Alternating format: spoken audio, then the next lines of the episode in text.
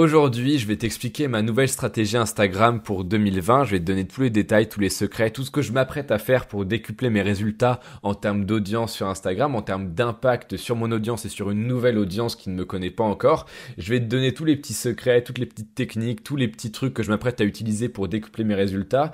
Alors je sais que c'est un petit peu risqué ce que je fais parce que je suis en train de donner une de mes stratégies parce que j'en ai pas qu'une, tu vois, tu te doutes bien, tu me connais, je pense que tu sais que je joue sur plusieurs plateaux et que ça, c'est que 5% euh, de ma stratégie globale.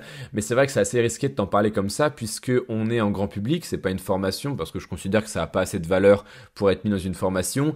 C'est en grand public, tout le monde peut l'écouter, tout le monde peut la connaître puisque tout le monde peut écouter ce podcast et je sais que mes concurrents écoutent ce podcast malgré le fait qu'ils se prétendent précurseurs dans tous les domaines, qu'ils sont géniaux et qu'ils inventent tout.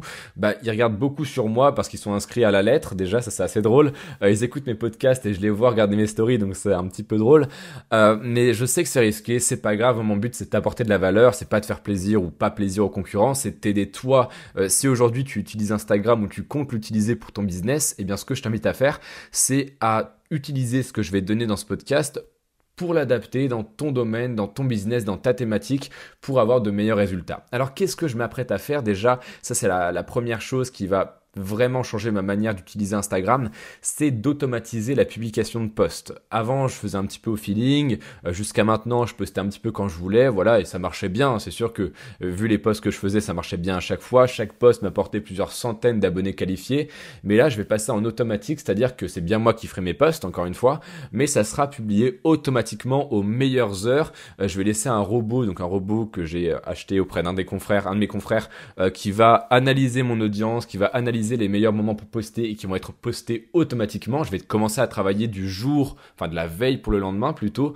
Euh, je vais commencer à travailler comme ça pour que j'ai pas le stress entre guillemets de me dire oh là là, faudrait peut-être que je fasse un post parce que jusque là, je travaillais un petit peu comme ça, c'est-à-dire je faisais mes posts au jour le jour pour que on sente vraiment ma personnalité, ma patte dans les posts.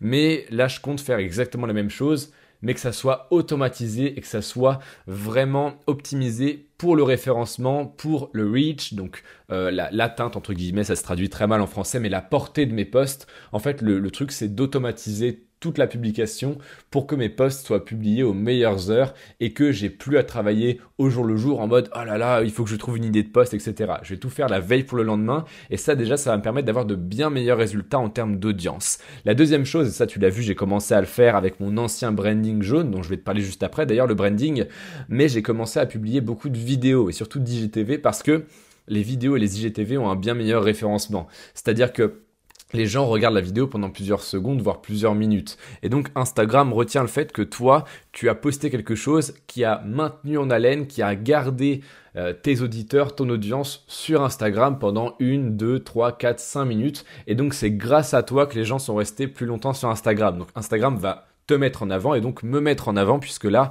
ma résolution, mon objectif pour cette année, c'est de publier pas mal de vidéos et d'IGTV parce que ça a bien meilleur référencement. Alors je sais que là, bizarrement, tu vas voir des vidéos sur l'entrepreneuriat, le business en ligne, euh, le développement personnel apparaître de partout. Bah désolé, mais c'est à cause de moi parce que j'aurais donné ma stratégie en public. Voilà, tu vas devoir subir ça, c'est pas grave. Mais toi, si jamais tu as un business sur Instagram où tu t'apprêtes à en avoir un, ce que je t'invite vraiment à faire, c'est d'utiliser le format vidéo, surtout le format IGTV, qui est très très très très très bien référencé sur Instagram. Ensuite, la troisième chose, c'était les trois trucs dont je voulais te parler aujourd'hui, c'est le branding. Tu as vu que j'ai complètement changé de A à Z mon branding. Pourquoi?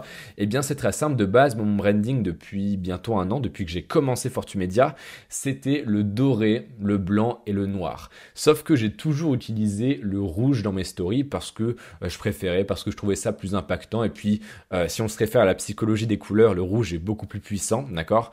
Euh, En matière de psychologie, en matière d'effet que ça fait sur le cerveau humain.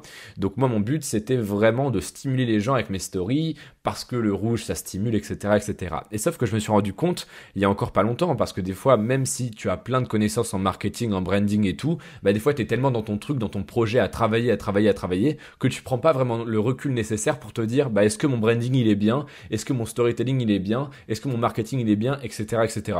Alors marketing, honnêtement, je sais que c'est prétentieux de dire ça quand on parle à des Français, mais en marketing, je suis un monstre, d'accord? En persuasion, je suis un monstre. Mais c'est vrai qu'en branding et en storytelling, j'ai encore des choses apprendre, des choses dans lesquelles je peux m'améliorer. Et là, c'est vrai que je me suis rendu compte que mon storytelling et mon branding étaient pas foufou. Donc j'ai refait un petit peu de storytelling en parlant de moi, en parlant du fait que j'étais devenu indépendant financièrement à l'âge de 17 ans, euh, que j'avais quitté mes études après mon bac, etc.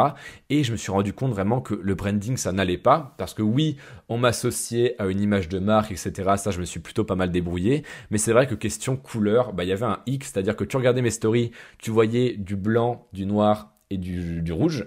Et tu voyais mes posts, tu voyais du blanc du noir et du jaune. Et il y avait une incohérence de couleurs, et ça, je te le dis honnêtement aujourd'hui, euh, si tu fais la même erreur que moi, il faut absolument que tu rectifies le tir. Si aujourd'hui, on n'est pas capable de t'associer avec trois couleurs, ou deux, d'accord, ça dépend, euh, il faut qu'on puisse t'associer avec des couleurs, parce que sinon, eh bien ton identité, ton image de marque, elle perd vraiment beaucoup en valeur perçue et en, euh, comment on pourrait dire ça en français, j'ai le mot en anglais, mais en reconnaissabilité. Tu vois, c'est-à-dire que dès qu'on voit des couleurs, on se dit, ah ok, ça c'est Manoa, ça c'est Fortumedia. Et c'est le but, là je t'invite à aller sur mon profil Instagram, tu regardes, tu vas sur Fortumedia et tu vois que à l'heure actuelle, il y a déjà deux posts qui ont été publiés avec le nouveau branding et je refais toutes mes stories à la une, tous mes highlights, mon logo, etc. Et tu vois déjà que l'identité de marque, elle est déjà beaucoup plus forte juste en changeant les couleurs et en retravaillant un petit peu l'identité visuelle. Voilà. Donc ça déjà, c'était les trois grands points de ma stratégie Instagram pour 2020.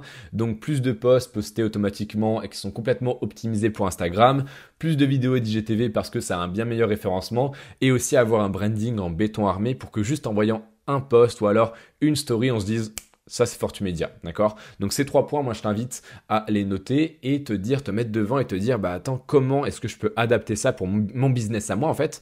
Euh, Comment est-ce que je peux faire ça? Même si moi, je suis pas sur Instagram, comment est-ce que je peux m'inspirer de ce que Manoa vient de me dire pour améliorer mon branding ou ma stratégie de développement dans mon business, dans mon domaine, dans ma thématique à moi? Voilà, aujourd'hui c'est un podcast assez court, comme ça une petite, une petite mise à jour, une petite mise au point. Je vais de ce pas aller écrire l'email de ce soir dans la lettre. Si t'es pas inscrit, tu peux t'inscrire avec le premier lien juste en dessous de ce podcast. Et moi je te dis à ce soir dans la lettre et à demain pour un nouveau podcast.